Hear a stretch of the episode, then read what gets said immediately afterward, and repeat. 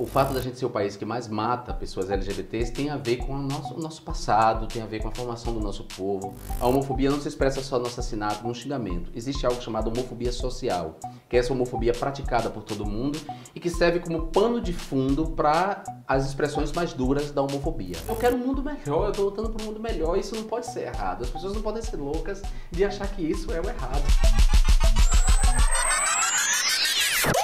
Hoje é dia do orgulho LGBT e meu convidado é Jean Willis, o primeiro parlamentar a se declarar como gay no Congresso Nacional e a defender as causas da comunidade LGBT aqui no Brasil.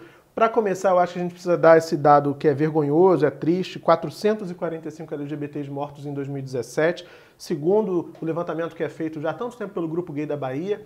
Esse levantamento sempre é bom dizer, né, Jean, que ele pode ter. Ele não é tão preciso, porque é uma subnotificação, a polícia às vezes não registra os casos como. as mortes como mortes em decorrência de LGBTfobia. O que, que explica, na tua opinião, enfim, de acordo com toda essa tua experiência, o fato de sermos tão assim LGBTfóbicos nesse país?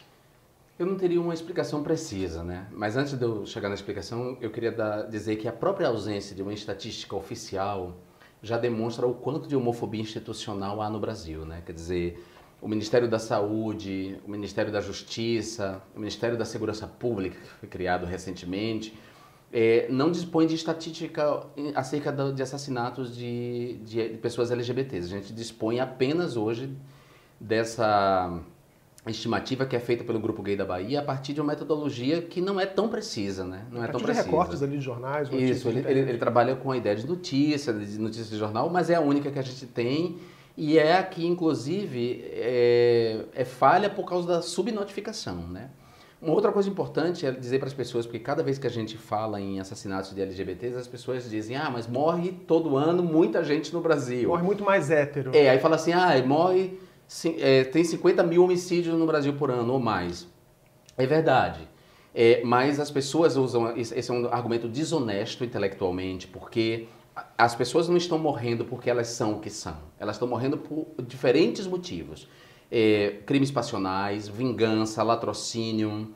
É, né, enfim, as pessoas LGBTs, além de estarem sujeitas a essa violência que atinge a todos nós, independente da orientação sexual e da identidade de gênero, essa violência urbana, a violência que vem dos assaltos, dos sequestros, né, enfim, da guerra, é, as drogas, enfim, se bem que a, a, guerra às drogas atinge mais os pobres e os pretos, atinge uhum. sobretudo os pobres e os pretos, Sim. também não, não vale a pena utilizar essa estatística, mas o que eu quero dizer é que os crimes LGBTfóbicos são aqueles motivados ou ou motivados pela homo, lesbo, transfobia, ou aqueles crimes em que a identidade de gênero, gênero ou a orientação sexual serviu para que ele se recrudescesse, se tornasse mais cruel. Crimes que muitas vezes, acho até que na maioria, são muito violentos. Tem esse ódio que não quer incidir só sobre aquele indivíduo, quer incidir sobre o grupo a que aquele indivíduo pertence. E aí, nesse contexto, eu te pergunto, como pode alguém ser contra a criminalização da LGBTfobia? Pois é, é, eu, por exemplo, sou contra a criminalização da LGBTfobia nos termos em que se propõe a criminalização a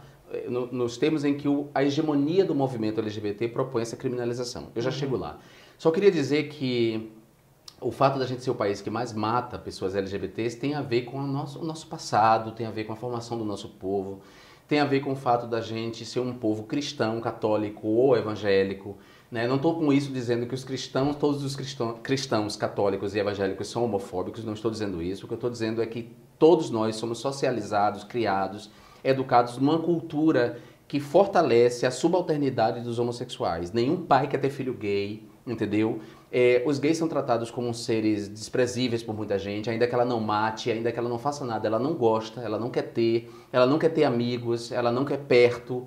É, quando ela quer perto, ela quer só ser amigo, mas não quer ter filho. Enfim, a homofobia... Ela tem amigo, ela respeita mais, né? É, eu respeito mais, tem sempre o mais. Ou seja, a homofobia não é só o assassinato. A homofobia não se expressa só no assassinato, no xingamento. Existe algo chamado homofobia social, que é essa homofobia praticada por todo mundo e que serve como pano de fundo para as expressões mais duras da homofobia. O assassinato, a lesão corporal, né, a discriminação, a injúria, enfim há um caldeirão, há um caldo de fundo no qual todos somos socializados, inclusive nós gays, lésbicas, travestis transexuais também somos socializados nessa mesma cultura, não por acaso.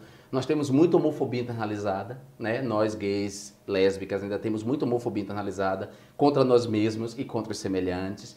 Não por acaso gays e lésbicas não se elegem, a comunidade em geral tende a não votar em pessoas LGBTs, porque tem esse problema da identificação que é produzida por essa homofobia. Esse problema é produzido por essa homofobia de fundo.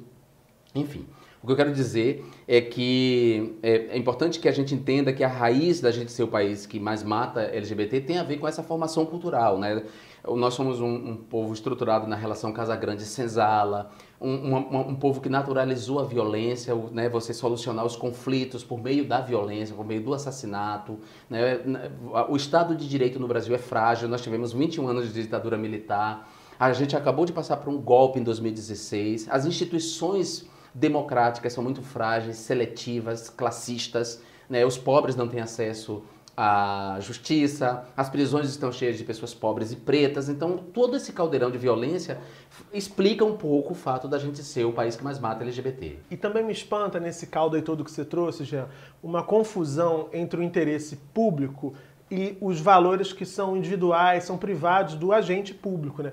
Quando a gente olha as estatísticas e percebe que elas podem ser subnotificadas porque o policial, na hora, decidiu não registrar aquele crime como um crime motivado por, ou por ódio por conta da, da, da LGBTfobia do criminoso e também do próprio policial, do próprio agente público, a gente nota que tem uma confusão, tá tudo errado. Né? Pronto, você então botou mais um elemento nesse caldeirão que eu falei, nesse pano de fundo é, que explica por que nós somos o país que mais mata é, pessoas LGBTs. Né? Recentemente a gente viu o caso do promotor que entrou com ações de pedido de anulação de casamentos é, igualitários, de casamentos é, homoafetivos. Em Florianópolis. Em Santa Catarina. É. Aí você vê que o cara, como um agente público, está agindo a partir das crenças. E as instituições são feitas de pessoas e as pessoas têm preconceitos que, que, que foram adquiridos ao longo da vida delas, da, né, da, da formação delas. Mas eu queria explicar por que, que eu sou contra a criminalização da homofobia nos termos propostos pelo, pela hegemonia do movimento LGBT. Quero saber. A hegemonia do movimento propôs uma criminalização no, nos moldes em que o racismo foi criminalizado no Brasil, ou seja, converter a homofobia num crime é, hediondo, imprescritível e inafiançável. Não havendo distinção entre a injúria homofóbica, ou seja, o fato de, da pessoa ser xingada, né, insultada, é, a discriminação, ou seja, você ser impedido de acessar um determinado lugar, você ser demitido porque você é gay ou lésbica, né? A distinção entre esses crimes e o, o, homicídio, a lesão corporal ou a tortura. O extremo, né? É, não, nessa proposta do movimento não há gradação, não há diferença. Se uma pessoa xingar outra, ela é presa, ela, né, a pena é pena de prisão. Eu não posso concordar com isso, porque as pessoas não nascem homofóbicas, elas se tornam homofóbicas, né? É, eu sou pelo direito penal mínimo, eu sou pela legalização da maconha, eu defendo a legalização do aborto, a descriminalização do aborto, eu defendo a descriminalização do consumo de todas as drogas. É, eu, eu, eu, sou contra a ampliação de penas, né? eu sou a favor das medidas socioeducativas, é, das penas alternativas para crimes que não são crimes lesivos, como crime contra a vida, né? É, crimes de, de, baixo potencial lesivo, crime contra a propriedade. Eu acho que não tem que ser punido necessariamente com penas duras de prisão. Então, como é que uma pessoa engajada nessa luta por um Estado penal mínimo pode defender a criminalização da homofobia nesses termos? Não posso. Então, qual é a criminalização da homofobia que eu proponho? E aí eu digo, a, a favor dessa criminalização eu sou. A gente precisa reconhecer a homo-lesbo-transfobia como motivação torpe do homicídio, da lesão corporal, da tortura, desses crimes que eu chamo de violência dura, né? E agravar as penas desses crimes quando motivados por homofobia, por lesbofobia, por transfobia. Aí sim, a gente está fazendo uma criminalização da violência dura e nós temos que pensar em penas alternativas penas pecuniárias, socioeducativas para as, outra, as outras expressões da homofobia ou da homo-lesbo-transfobia, como, por exemplo, a injúria, né, a discriminação. Olha como é muito mais eficaz, muito mais transformador de uma sociedade que, o, que um dono do restaurante que expulsou um casal gay porque trocou um carinho, é, que ele seja punido com um, uma multa. Uma multa e essa multa seja revertida para programas de educação, né, para programas é, é, de educação não homofóbica, é muito mais eficaz isso do que levá-lo para a prisão. As nossas prisões são masmorras. As nossas prisões estão tomadas pelo crime organizado. Quando houver uma rebelião, essas pessoas serão as primeiras a morrerem lá. E eu não quero que ninguém morra porque me xingou de viado. Eu prefiro que essa pessoa se transforme, entenda que ela é homofóbica, entenda que ela está tendo uma segunda chance para se transformar. E com isso a gente vai transformando a sociedade. Agora, é claro que o crime, o homicídio, a lesão corporal, a tortura, esses crimes duros, essa violência dura, aí eu defendo sim que reconheçamos do Código Penal a homofobia como motivação torpe, a lesbofobia, a transfobia como motivação torpe e agravemos a pena, de, a pena desses crimes. Esses crimes sim, que aí são crimes contra a vida, são crimes que atentam contra a integridade física, né? Uhum. É claro que a, a injúria e a o insulto, ele tem um, um, potencial ofensivo à dignidade humana. Que é a violência pessoa, simbólica. Que né? é uma né? violência simbólica, porque né, faz com que você, claro, tenha um efeito na sua vida. Porque tem gente que muitas vezes não suporta essa violência que é simbólica e é sistêmica. E se mata. E se mata. E se mata. Eu concordo com isso e a gente não pode relativizar isso. Não é dizer que esses crimes não tenham que ficar impunes. Eles têm que ser punidos, mas eles têm que ser punidos com penas socioeducativas, medidas socioeducativas, penas pecuniárias que transformem o criminoso, que leve ele a se transformar, é, e ao mesmo tempo eduque a sociedade com o passar do tempo, entende? Sim, então sim. eu acho que essa é a nossa grande saída.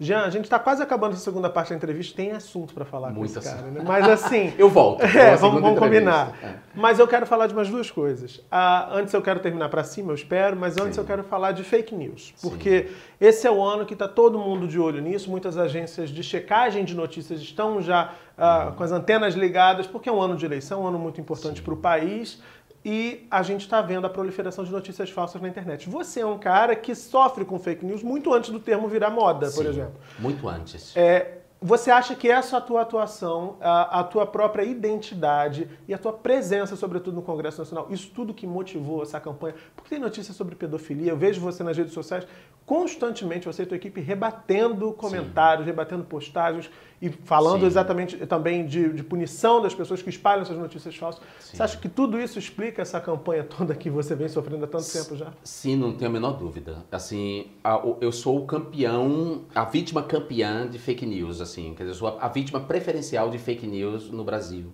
São é, eu e Lula. Só que a diferença entre eu e Lula é que o Lula tem fake news positivas em relação a ele, né? Existem fake news negativas em relação a ele e existem fake news positivas também.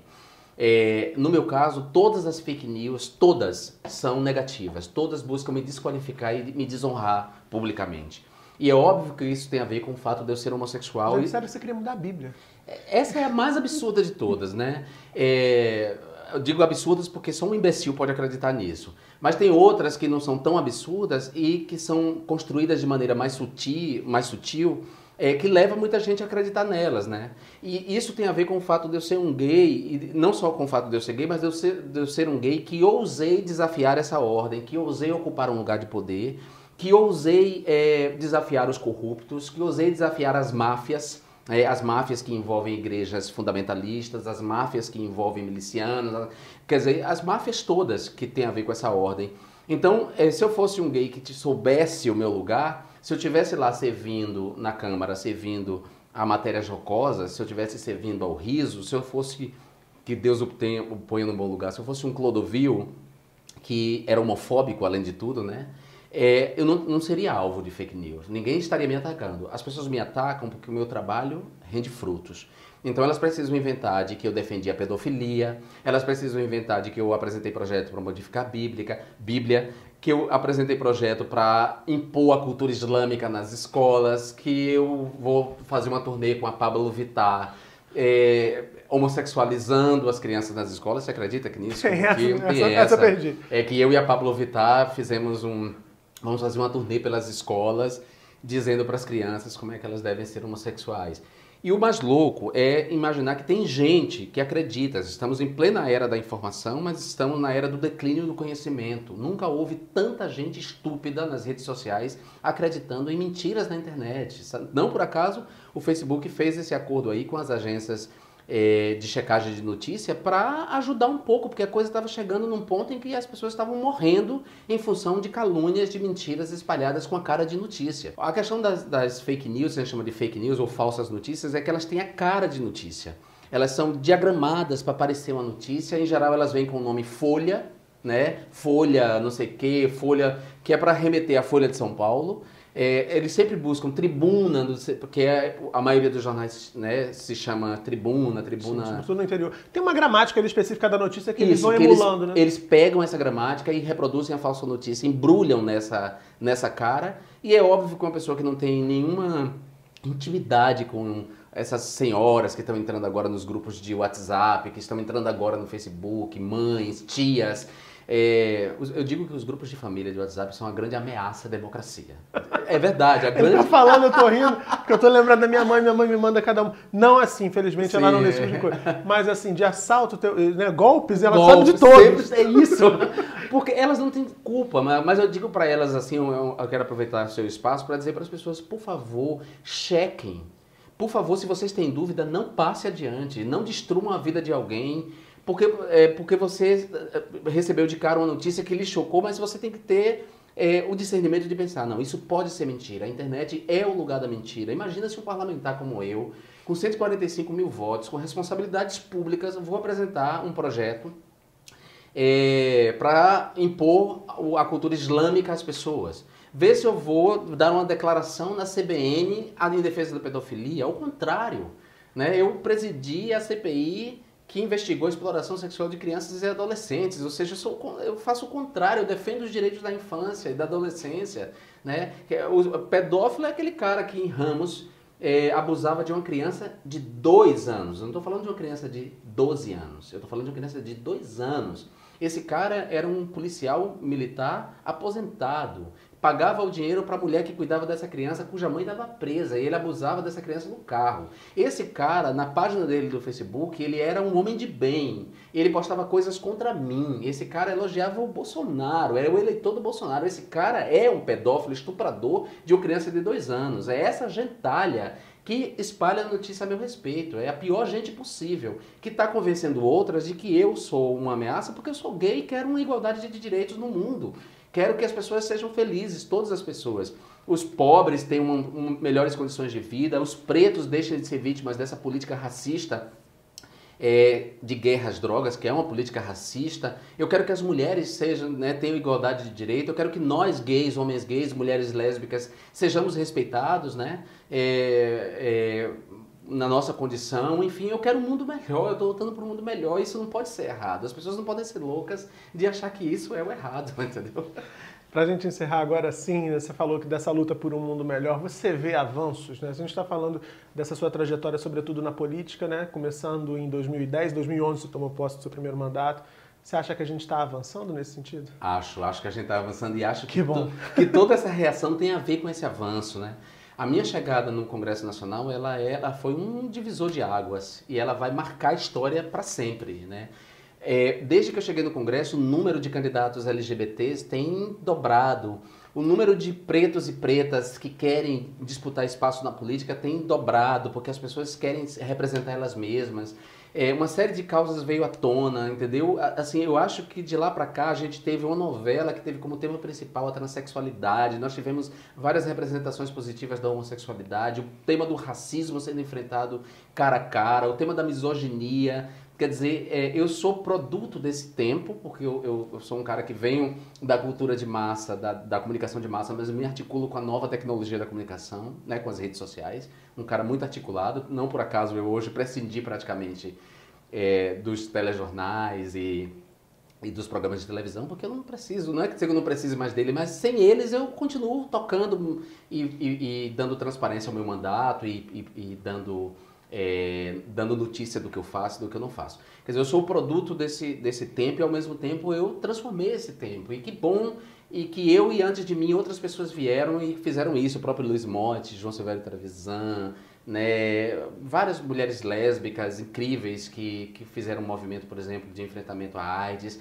Quer dizer, antes de mim, antes de eu surgir, muita gente me veio e me trouxe o bastão e eu tô dando, vou deixar o bastão com mais pessoas e é isso. Eu acho que a gente tem avançado e vamos continuar avançando apesar da grita. A gente não vai voltar para os armários, a gente não vai voltar para o lugar subalterno onde eles achavam que nós, mulheres, homens, gays, lésbicas, travestis, transexuais, pretos e pretas, queriam que nós estivéssemos, povos indígenas. Nós não vamos estar. A gente quer um mundo de igualdade, um mundo de todos e todas.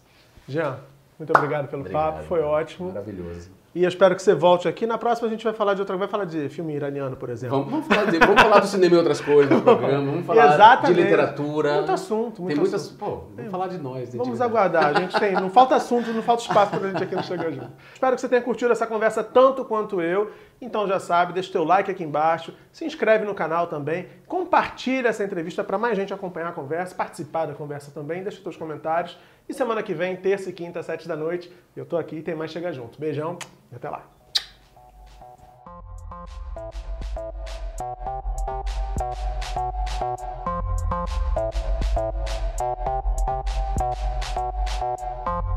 Thank